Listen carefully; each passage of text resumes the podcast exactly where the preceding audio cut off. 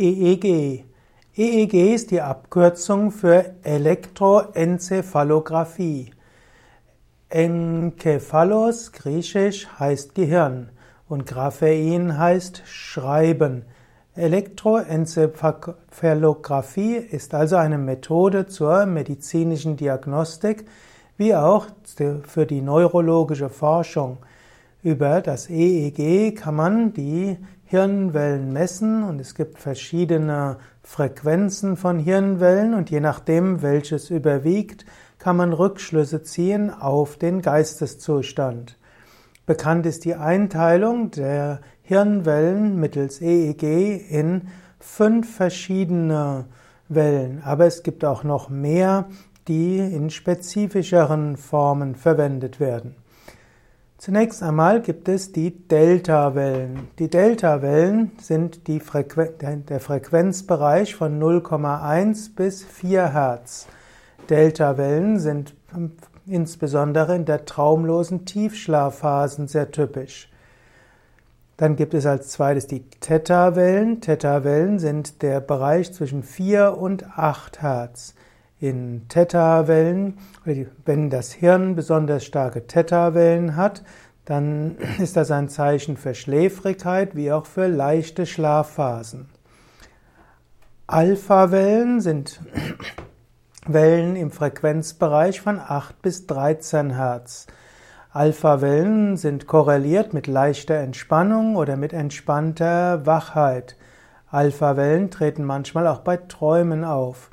Alpha-Wellen treten auch auf, wenn man einfach die Augen schließt.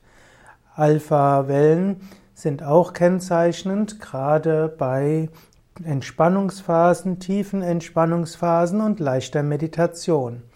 Alpha-Wellen sind auch charakteristisch bei bestimmten Formen von entspannten kreativen Tätigkeiten. Beta-Wellen. Beta-Wellen sind äh, Frequenzen im Bereich zwischen 13 und 30 Hertz. Beta-Wellen sind im Wachbewusstsein dort. Beta-Wellen sind also besonders stark im Wachzustand. Schließlich gibt es äh, die Gamma-Wellen. Gamma-Wellen sind äh, im Frequenzbereich über 30 Hertz. Sie sind besonders stark bei Konzentration, bei Lernprozessen oder auch beim Meditieren. Man hat festgestellt, dass Mönche mit langer Meditationspraxis in der Meditation sehr stark erhöhte Amplituden bei den, bei den Gammawellen haben. Es gibt äh, verschiedene äh, ja, Untersuchungen in Meditation und je nach Meditationsart und Tiefe können in der Meditation Alpha-Wellen stärker werden, das heißt Entspannung.